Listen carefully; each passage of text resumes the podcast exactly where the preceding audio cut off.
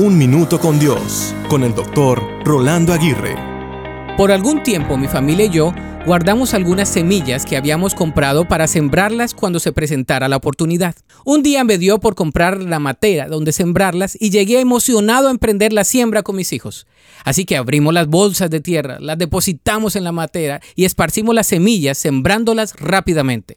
Después de regar las semillas diariamente por algunas semanas, mi esposa nos preguntó qué habíamos sembrado. De todas las semillas que teníamos, no pudimos recordar con precisión las que habíamos sembrado, así que poco a poco nos estamos dando cuenta qué fue lo que realmente sembramos.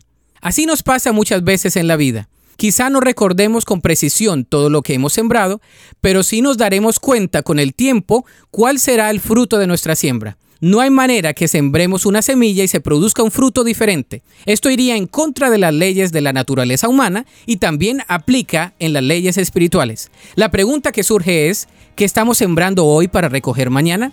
En otras palabras, recogemos lo que sembramos.